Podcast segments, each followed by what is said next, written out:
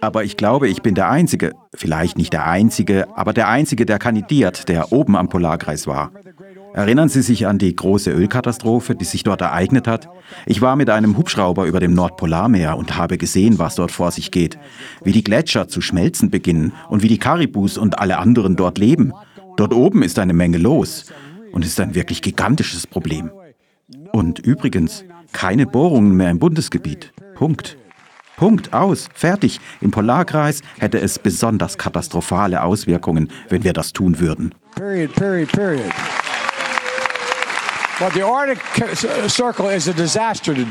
Wir hörten gerade den jetzigen US-Präsidenten Joe Biden während des Wahlkampfs im Jahr 2020. Als der damalige Präsidentschaftskandidat gefragt wurde, wie denn seine Haltung zu diesem Thema sei, sagte er explizit, ich bin absolut gegen Bohrungen in der Arktis. Am 14. März 2023 nun hat Biden sein Wahlversprechen gebrochen. Seine Regierung hat ein massives Öl- und Gaserschließungsprojekt in Alaska genehmigt, das als Willow-Projekt bekannt ist, trotz massiven Widerstands. Damit wird grünes Licht für die Förderung von etwa 600 Millionen Barrel Rohöl gegeben. Das 7 bis 8 Milliarden schwere Willow Project soll in den nächsten 30 Jahren mehr als 240 Millionen Kubiktonnen Treibhausgase produzieren, die in die Atmosphäre gelangen und täglich 180.000 Barrel Rohöl fördern. Klimaaktivisten und viele indigene Gruppen hatten Biden aufgefordert, das Projekt abzulehnen, da es somit einer Kohlenstoffbombe gleichkäme. Die US-Regierung kündigte an, dass die Bohrung sich auf weiteren 13 Millionen Hektar in der National Petroleum Reserve in Alaskas Region North Slope beschränken wird. Im Vorfeld der Genehmigung des Willow Project versprach die beiden Administration außerdem auch Schritte zur Reduzierung der Ölbohrungen in anderen Teilen der Arktis.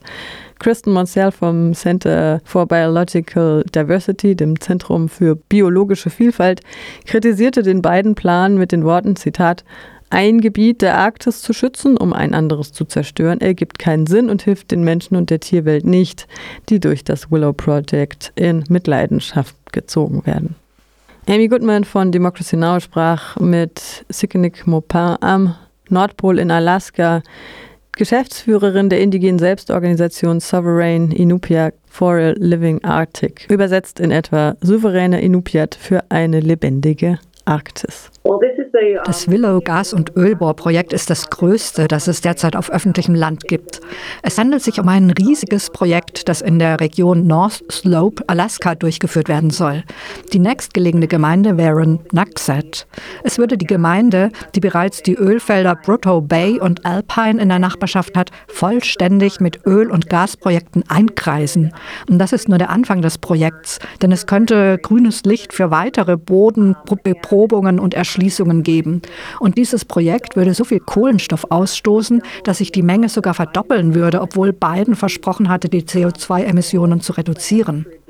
Alle seine Pläne zur Verringerung des CO2-Ausstoßes würden also durch dieses Projekt zunichte gemacht. Es würde also die Treibhausgasemissionen der USA verdoppeln, statt, wie von Biden versprochen, sie zu verringern. Um, können Sie darüber sprechen, warum Sie so viel Zeit und Energie in den Protest gegen dieses Projekt investiert haben?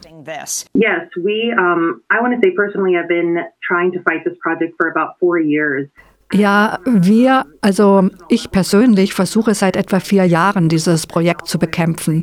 Auf einer persönlicheren Ebene, meine Mutter lebt in Noxet, meine Familie stammt aus Noxet und obwohl ich nicht dort aufgewachsen bin, empfinde ich eine tiefe Verbundenheit und Liebe zu dieser Gemeinde.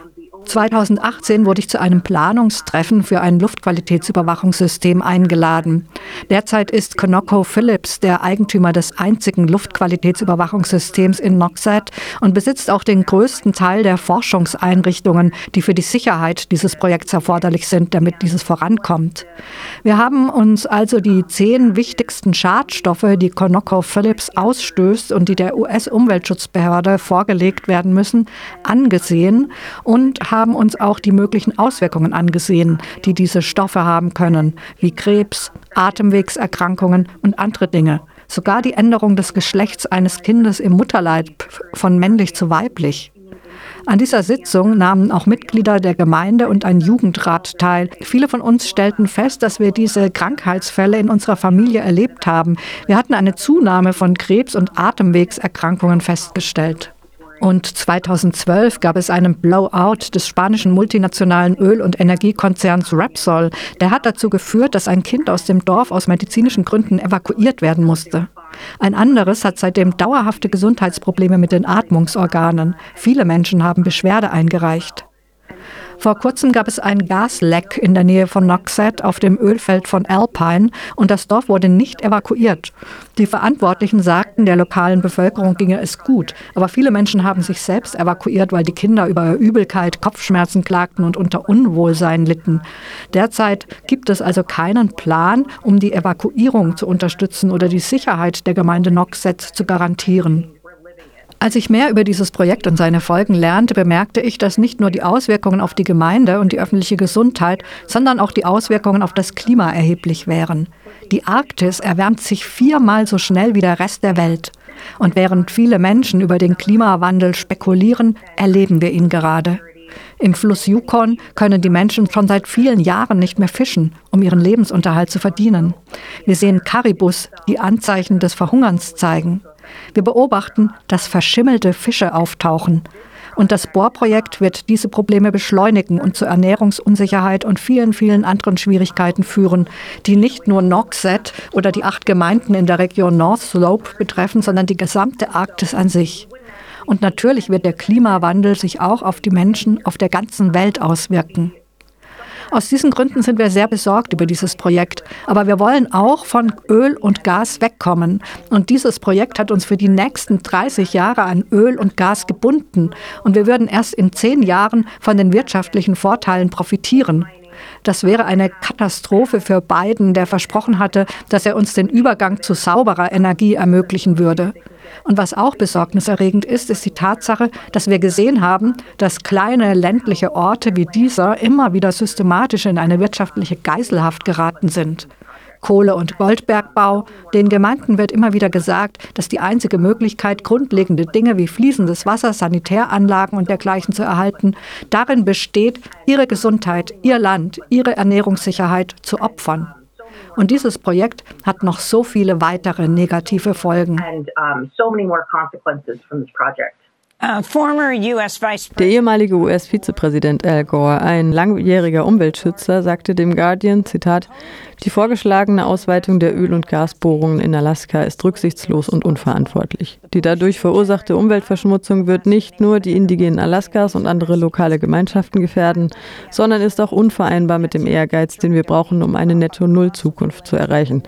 Wir müssen die fossile Brennstoffindustrie nicht mit neuen mehrjährigen Projekten stützen, die ein Rezept für ein Klimakaos sind. Stattdessen müssen wir die Expansion von Öl, Gas und Kohle beenden und die reichlich vorhandenen Lösungen für das Klima nutzen, sagte er. Der New York Times zufolge wäre Willow das größte neue Ölförderprojekt in den Vereinigten Staaten, das über einen Zeitraum von 30 Jahren 600 Millionen Barrel Rohöl fördern soll. Die Verbrennung all dieses Öls könnte fast 280 Millionen Tonnen Kohlenstoffemissionen in die Atmosphäre freisetzen.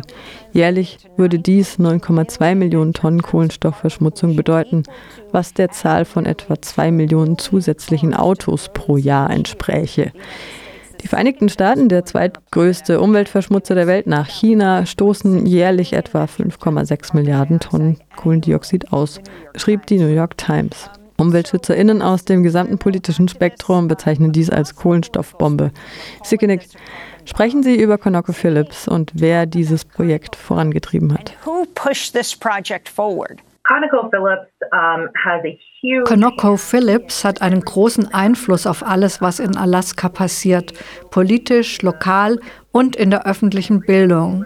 Und vor kurzem hat Rosemary Atanarak, die Bürgermeisterin von Noxet, zusammen mit anderen Gemeinderatsmitgliedern und der Präsidentin der indigenen Selbstorganisation Native Village of Noxet einen Brief veröffentlicht, in dem es heißt, dass dieses Projekt nicht nur für die Menschen dort schädlich wäre, sondern auch klimapolitisch ein großer Fehler wäre. Und wie wir gesehen haben, können wir ein solches Projekt nicht durchführen und gleichzeitig das globale Ziel der Reduzierung der Kohlenstoffemissionen erreichen. Das ist unmöglich. Wenn wir uns also dieses Projekt ansehen, verstehen wir die politischen Verbindungen, die Präsident Biden mit der Senatorin von Alaska, Murkowski, hat. Murkowski ist eine Republikanerin, welche die Parteigrenzen überschreitet, weil sie wirklich will, dass dieses Projekt vorankommt. Daher glauben wir, dass Bidens Entscheidungen nicht auf Logik basiert oder darauf, was für seine Wählerinnen und die Bevölkerung am besten sind. Er trifft Entscheidungen, die auf dem Druck von politischen Führungskräften basieren, und diese vertreten Alaska nicht gut. Es sind schon so viele Dinge in der Arktis passiert, die rücksichtslos waren. Es mussten zum Beispiel zwölf Dörfer in Alaska aufgrund der Erosion, die vom Klimawandel verursacht war, sofort umgesiedelt werden. Und dieses Projekt würde diese Probleme nur noch verschlimmern. Und für den Schutz der Bevölkerung gibt es keine finanziellen Mittel vom Bund. Da Präsident Biden nun grünes Licht für dieses Projekt gegeben hat, bricht er nicht nur viele seiner Wahlversprechen, sondern geht auch das Risiko ein, dass unsere Welt weniger Chancen hat, die Herausforderungen zu bewältigen, denen wir aufgrund des Klimawandels gegenüberstehen. Well, Sikanik Mapang, I want to thank you for being with us, Executive Director of the Sovereign Inupiat for a Living Arctic, speaking to us from North Pole, Alaska. Das war Sikinik Mopin, Geschäftsführerin der Sovereign Inupiat for Living Arctic. Sie sprach mit Democracy Now! in New York vom Nordpol in Alaska. Die souveränen Inupiat für eine lebendige Arktis sind eine indigene Selbstorganisation.